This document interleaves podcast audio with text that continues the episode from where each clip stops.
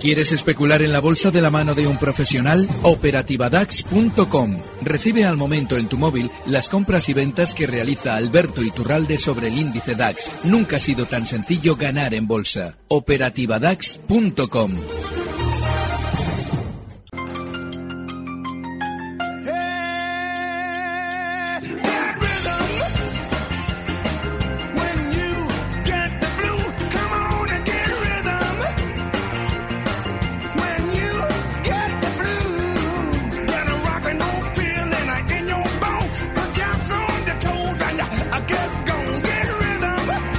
Viernes es sinónimo de consultorio de Alberto Iturralde, analista independiente, responsable de díasdebolsa.com. Alberto, ¿qué tal? Egunon, muy buenos días. Buenos días, Egunon. Todo fenomenal. Muy bien, pues eh, no podíamos faltar y nuestros oyentes ya tienen eh, cola esperando para eh, que les resuelvas algunas de las dudas que tienen en un mercado que, ¿cómo lo ves en esta primera semana de agosto? Bueno, seguimos muy laterales y con el guion que hemos explicado durante estas últimas prácticamente ya dos meses. Y es que el mercado está esperando probablemente el mes de septiembre en el que tiene que de algún modo generar un sentimiento especialmente positivo. Primero por las elecciones alemanas. Y es que el sistema financiero siempre favorece a quien gobierna para que continúe haciéndolo con normalmente también un sentimiento bueno de mercado en el que hay una esperanza, una bonanza económica, etcétera. Segundo, porque los núcleos duros de las empresas que han hecho subir sus cotizaciones durante el último año tienen que vender títulos y eso se tiene que producir de manera masiva. De manera que lo más lógico es que eh, una vez que volvamos de vacaciones, comencemos con una sensación brutal de que todo es maravilloso. Eh, no solamente ya buenos resultados, que nos los van a dar, sino es que además es que tiene que ser muy concentrado. Con lo cual prepárense porque va a empezar una fiesta de aquí a un mes. Eh, durante este mes de agosto lo más normal es que incluso pudiéramos tener algún recorte para hacer salir a los especuladores antes de la fiesta. Pero lo lógico es que vivamos una sensación increíblemente positiva. Y esa sensación increíblemente positiva no se tiene por qué eh, corresponder necesariamente eh, ya con subidas eh, igualmente fuertes, ¿no? Lo lógico es que esas subidas se ralenticen para que eh, esos núcleos duros de las grandes empresas del IBEX y del DAX puedan repartir, vender títulos con la sensación compradora que se va a generar a los inversores. Con lo cual, desgraciadamente, lo que vamos a vivir de aquí a esas, pues ese mes y medio será pues la misma tranquilidad que estamos viviendo ahora cierto sustillo para mm, hacer eh, salir a los inversores y comprar eh, títulos, estos núcleos duros, antes de ese sentimiento positivo, pero más de lo mismo. Eh, yo insistía hace cosa de un mes que la desgracia del mercado era que iba a estar muy lateral y lo está siendo. De manera que yo también insisto en otra cosa y es que no nos dejemos robar en movimientos laterales lo que hemos o nos ha costado muchísimo ganar en la tendencia anterior. Así es que nada, tranquilidad, elegir muy bien los precios. Estos días atrás explicábamos 15 valores en el mercado europeo y, americano, sobre todo en los que se podía estar. Los 15 tórridos, ¿no? Poníais. Exacto, elegir muy bien los valores y paciencia, porque va a seguir seguramente en ese tono lateral. Pues eh, el 26 eh, de septiembre están mirando son las elecciones alemanas, así que esa cita y la otra, mientras tanto, los 15 valores torridos del verano con Alberto Ultiorralde, Luis Vicente Muñoz, que lo pueden ver en nuestra web, en el canal de YouTube, en redes sociales, etcétera, etcétera. Pero vamos ya, si te parece, con consultas y empezamos eh, por el WhatsApp con... ¿Quién? Alberto, dale. Hola, muy buenas. Quería preguntar al analista por dos acciones. Una es Adidas y la otra Autodesk. Muchas gracias, un saludo. Un saludo, muchas gracias. Adidas, que publica esta semana resultados, y Autodesk. Vale. Adidas ya explicaba hace cosa de mes y pico, cuando nos preguntaban por ella, cuál es el proceso habitual dentro de los valores que están en el sector de ropa deportiva, complementos deportivos. Y es que cuando se producen grandes citas, como la que se está viviendo ahora en cuanto a los Juegos Olímpicos, normalmente suelen funcionar bien tiempo antes y durante. Y bueno, pues a partir de ahí hay que tener paciencia. Estamos hablando de un valor que ya ha llegado a marcar eh, por encima de los anteriores máximos históricos, ha llegado a marcar en zonas de 335 Lo más normal es que poco a poco, durante estas semanas, se vaya viendo ese efecto positivo de estar en todos los ventideros bursátiles, por aquello de que el sector de moda durante estas semanas va a ser el deportivo, y a partir de ahí mm, hay un dato muy importante. Si cuando al valor le toca eh, vivir buenos momentos, como es Adidas ahora, tiene subidas fuertes, vale, ni tan mal. Pero ojo, porque ya ha marcado en esos 335 y ha recortado para mantenerse lateral con respecto a cómo cotizaba estas semanas atrás y eso también es un síntoma de empapelamiento. Es un síntoma de que desde dentro están aprovechando la bonanza del sector para eh, vender títulos. Así es que yo ya a partir de ahí no estaría. El caso de Autodesk está muy bien, está muy bien. Cuando van a valores Nasdaq o valores de, eh, bueno, este valor sí es relativamente frecuente en los consultorios, relativamente, pero mm, en el mercado Nasdaq hay que tener especialmente mucho cuidado. Bueno, pues este valor, aun cotizando en el mercado Nasdaq, no es un valor de giros rápidos, como solemos siempre advertir de los valores típicos de ese mercado, ni es un valor que tenga eh, habitual eh, costumbre de hacer trampas. Encima está especialmente alcista, marcando nuevos máximos históricos. Con lo cual, bueno, aunque se ha ido nuestro oyente al mercado Nasdaq, ha elegido un valor muy bueno dentro de ese mercado. El stop en, Autodesk, que cotiza en 328,82, el stop tiene que estar en 316 y el siguiente objetivo alcista más probable mm, va a estar eh, rondando zonas de 355. Eh, es un valor que está muy bien Autodesk. Muy buena pregunta. Pues ahí está, la primera cuestión que nos ha llegado en esta mañana de viernes de verano. Y vamos con otro WhatsApp. Señorito Urralde, bueno, lo primero es darle las gracias por sus famosas ASM Holding y Sofina. Ahora paso a decirle que tengo Siemens alemana con un 4% de pérdidas y Airbus las tengo en tabla. Entonces estaba pensando en deshacerme de ellas y comprar Capras Gemini, que la está usted también recomendando.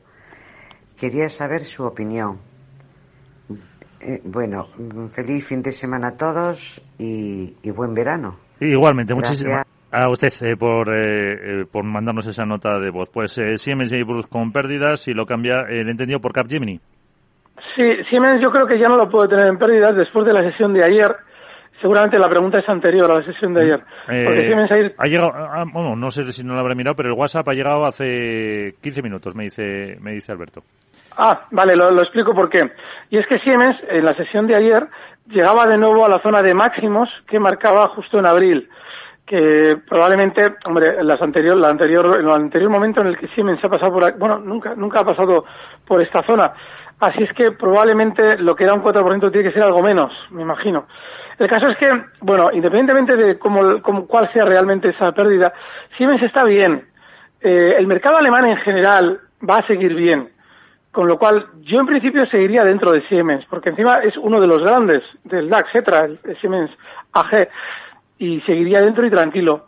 Eh, una vez ya que lleguemos a esa tercera semana de septiembre, yo ahí sí que en lugar de ella me plantearía quizás una salida. Pero por ahora se puede estar. Eh, está, sí, con respecto a esos máximos de abril, está prácticamente a la par y en principio, pues, eh, tranquilidad. El caso de Airbus es distinto. Bueno, Airbus ha recuperado mucho de lo que perdió con el coronavirus. Sin embargo, eh, yo he explicado estos meses lo importante que era observar cuál había sido el comportamiento de todos los valores que veamos con respecto a los máximos que marcaban entonces. Y lo importante es que los hubieran superado y de algún modo lo hubieran hecho con relativa tranquilidad. Bueno, pues este ni lo ha superado. De hecho, está alcanzando la zona, esa zona de techo que hacía justo en, en febrero del 2020 y lo está haciendo con no demasiada velocidad tampoco. Yo ahí sí que me plantearía un cambio. Fíjate, el, el valor por el que cambiaría no es tanto Capgemini. Capgemini sigue siendo un cohete, está muy bien. De hecho, es uno de los valores que nos ha funcionado bien. Sin embargo, yo creo que tiene ya o está alcanzando ya zonas lo suficientemente peligrosas como para quizás plantearnos otro tipo de valores. Eh, y no sé, eh, por ejemplo, las Louis Vuitton, de las que también hemos hablado con Sofina y con ASML Holding, quizás serían un valor mejor por el que cambiar eh, esas Airbus. o L'Oreal, ¿vale? Pero Capgemini no, porque Capgemini, a diferencia de Louis Vuitton y L'Oreal, no está Capgemini en zona de máximos históricos. Tiene todavía, entre comillas, un poco de pelea. Eh, con lo cual yo tiraría para estos dos más que para Capgemini si el planteamiento es hacer una compra tranquila, ¿vale? Pero Capgemini sigue muy bien. Lo que ocurre es que yo no cambiaría Airbus, habiendo esas dos, L'Oreal y Louis Vuitton, no lo cambiaría por Capgemini.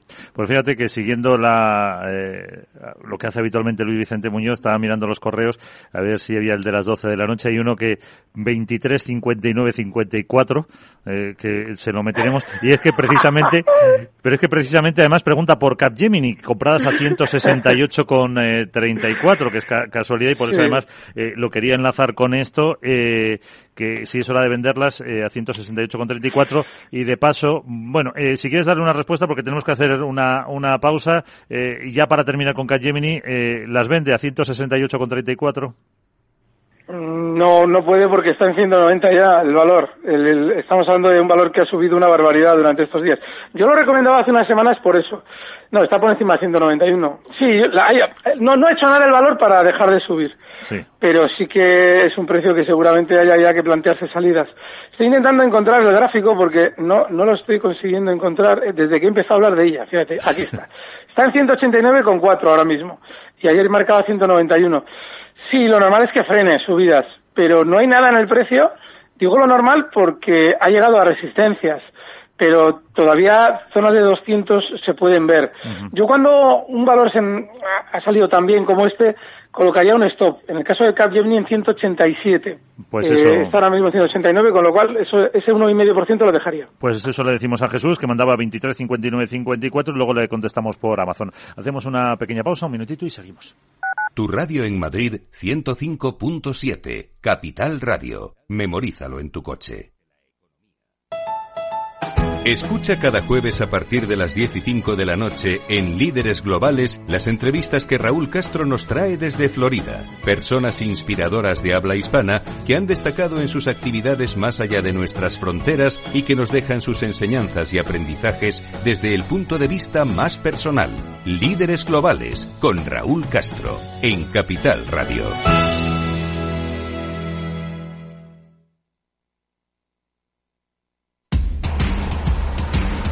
No pierdas detalle de todo lo que afecta a tus inversiones y a tu bolsillo. Toda la información en Mercado Abierto con Rocío Arbiza, de 4 a 7 de la tarde en Capital Radio.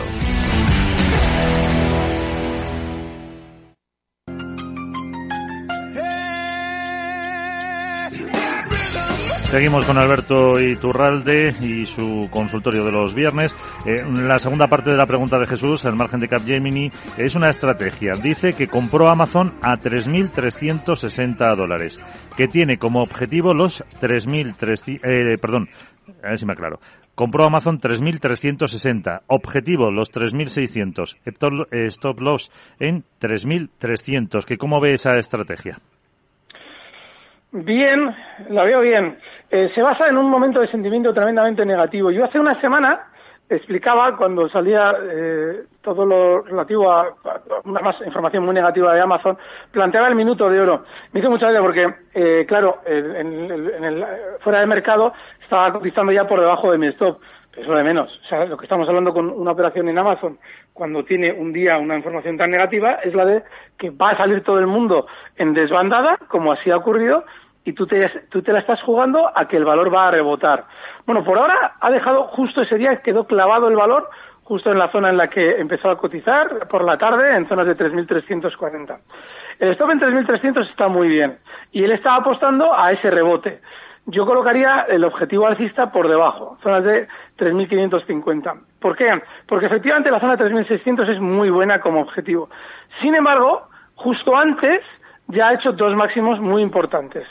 Y además, como contamos con esa sobreventa y ese sentimiento negativo muy intenso concentrado en un momento concreto, pues el colocar el objetivo un poquito por debajo, si hay esa resistencia, está muy bien. Pero sí, sí, lo ha visto fenomenal. Esa era la idea el viernes pasado cuando planteaba Amazon como minuto de oro. Pues eh, ahí te siguen. Y estas preguntas que llegaban, como decía yo, eh, cinco segundos antes, vamos a responder al otro correo que llegaba a las doce y uno. Dice, buenos días, primero daros las gracias por vuestra fantástica labor. Quería preguntarle al gran Itu sobre Bayer. ¿Cuál podría ser un buen punto de entrada, stop y objetivo? Firma Rodolfo de Madrid. Mira, en los últimos años eh, este es uno de los valores que así a la chita callando ha ido haciendo todo exactamente como lo hemos comentado. Y es que yo explicaba en su día que para eh, estar en este valor solo se podía hacer con una vocación de largo plazo. Además, no hay otra opción. Y que mm, hay que entender que es un precio que, siendo también otro de los grandes del mercado americano, ha tenido un sentimiento enorme, negativo enorme, ¿eh? O sea, es una pasada Bayer lo, lo, todo lo negativo que ha vivido durante estos últimos años. Entonces, a partir de ahí, yo no le puedo plantear a un especulador, a alguien que está tradeando, a alguien que está comprando y vendiendo en el mercado, estar en Bayer. Solo se puede hacer si se tiene esa vocación de muy largo plazo. Y a la hora de entrar, hay que recordar un nivel que hemos dado en estos últimos años de manera recurrente. Zonas de 44. De hecho, yo explicaba, ya hace ya prácticamente dos años, que el valor tenía que ir haciendo poco a poco y durante mucho tiempo un suelo en toda la zona entre, eh, que comprendía entre 50, 40, toda esa zona. Con lo cual, bueno, si alguien tiene esa, esa paciencia y ese planteamiento, se puede. Pero si no es que no tiene ningún sentido, porque es un valor que ahora mismo sigue muy bajista. Y el apostar a que va a hacer un suelo, bueno, pues es una apuesta que tú tienes que entender que comprende años tiene que absorber todo el sentimiento negativo de una caída desde 140 hasta, ahora está en 46, pero ha llegado a marcar 40 euros. Y eso se absorbe con mucho tiempo. Es decir, tiene que ir formando un giro al alza durante mucho tiempo. Así es que yo no estaría bajo ningún concepto. Pero sí va a estar que recuerde esos niveles. Pues eh, vamos a seguir con eh, consultas. Vamos con el eh, WhatsApp al 687-050600. Nos han dejado esta nota de voz.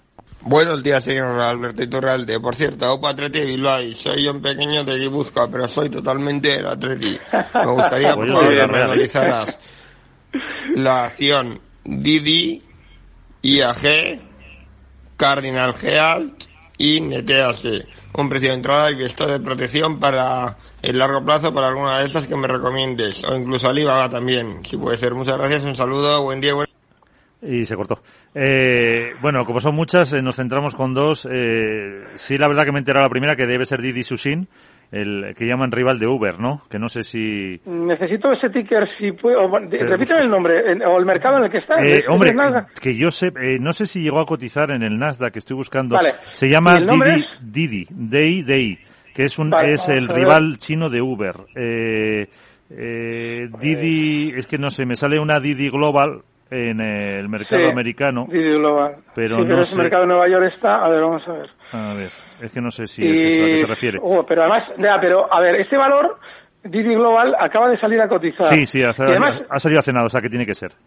Sí, vale. Eh, tiene un problemón, y es que es súper bajista. Claro, yo les explico muchas veces, cuando uno lo sale a cotizar es muy importante ver cuáles son las intenciones de quienes lo han sacado a bolsa.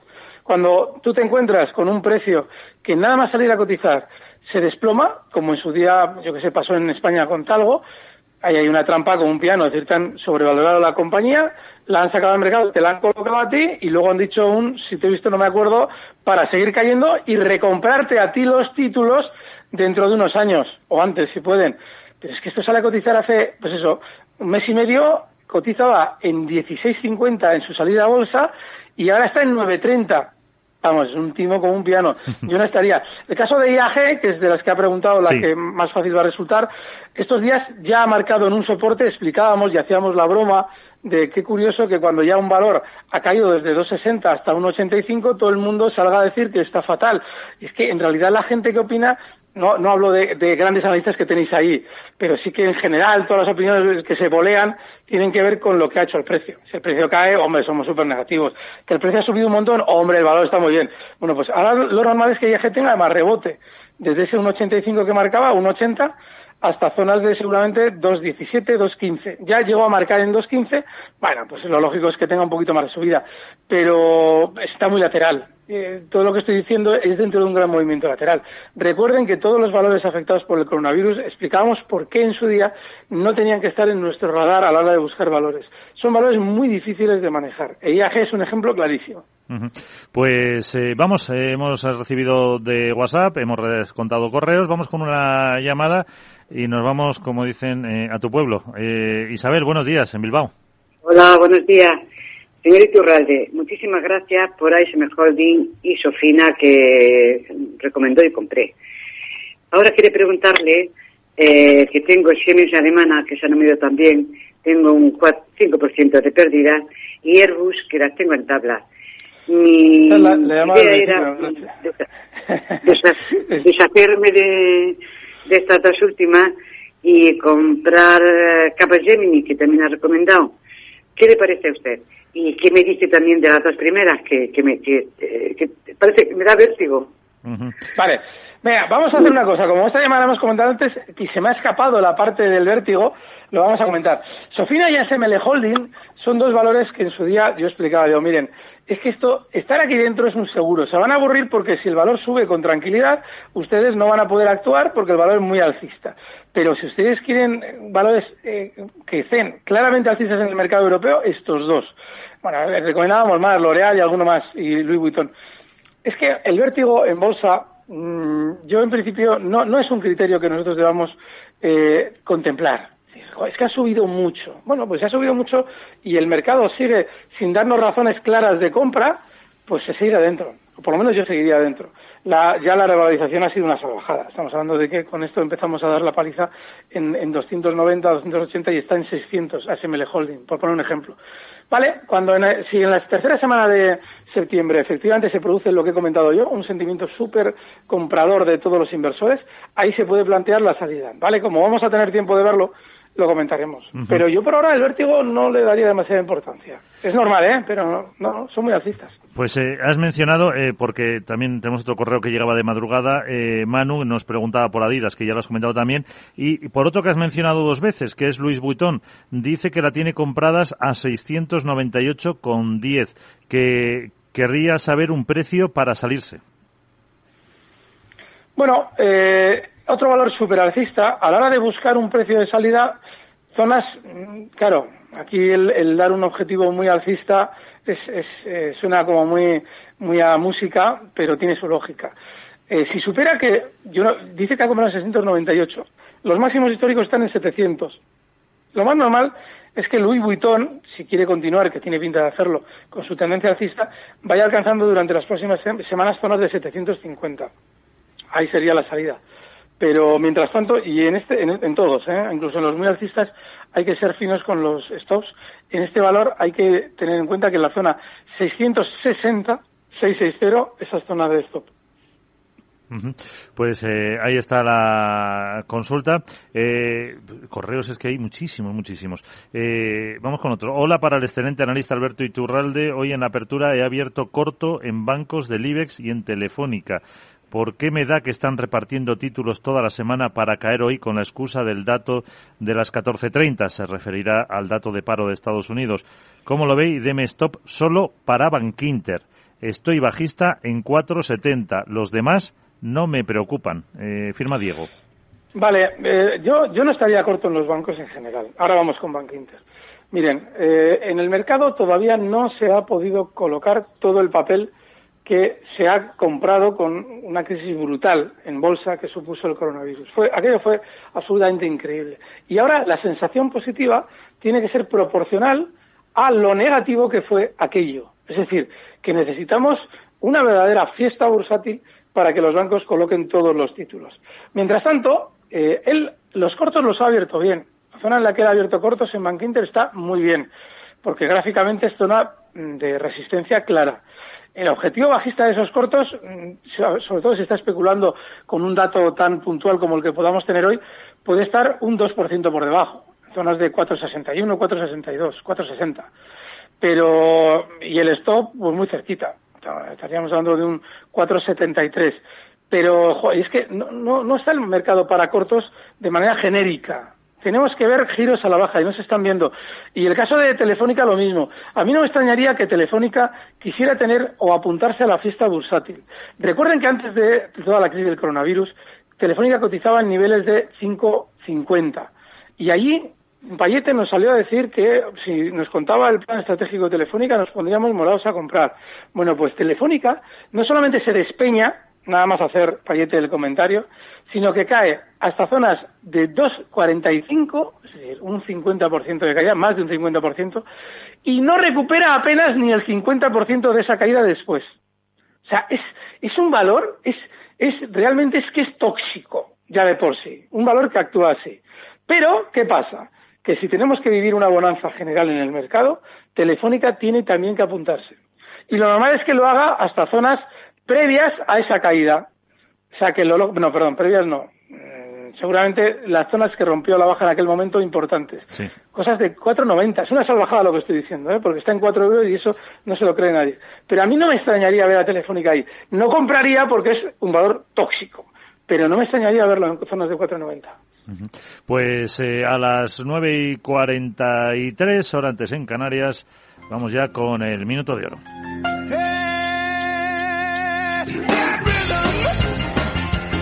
A ver, después de todo lo alabado a SML, L'Oreal, que ha dicho eh, Louis Vuitton, ¿con qué nos puede sorprender hoy? Además, insisto, en esos 15 valores tórridos para el verano que pueden encontrar en, eh, en eh, nuestras redes sociales, en YouTube, etcétera. Bueno, con Prismian. Es otro de los valores que hemos hablado estas semanas. Está muy bien. ¿Cuál, cuál? ¿Que no te he entendido? Prismian, P-R-Y, Prismian en el mercado italiano. Está cotizando en 30,88. Tiene toda la pinta de romper durante estos días los máximos históricos y el stop está muy cerquita, zonas de 30,28. El siguiente objetivo alcista para Prismian en ese mercado italiano estaría justo en los 31,90. Es un valor tranquilo, pero es muy alcista. Prismian, la recomendación de Alberto Iturralde para hoy, por cierto, sube un 0,16%. Pues eh, lo dejamos aquí, eh, seguiremos con los consultores de Alberto Iturralde, el lunes con Lucia Martín, el viernes si tiene bien, aquí estaremos eh, con todos ustedes. Alberto, feliz fin de semana y a disfrutar. Gracias, fuerte abrazo.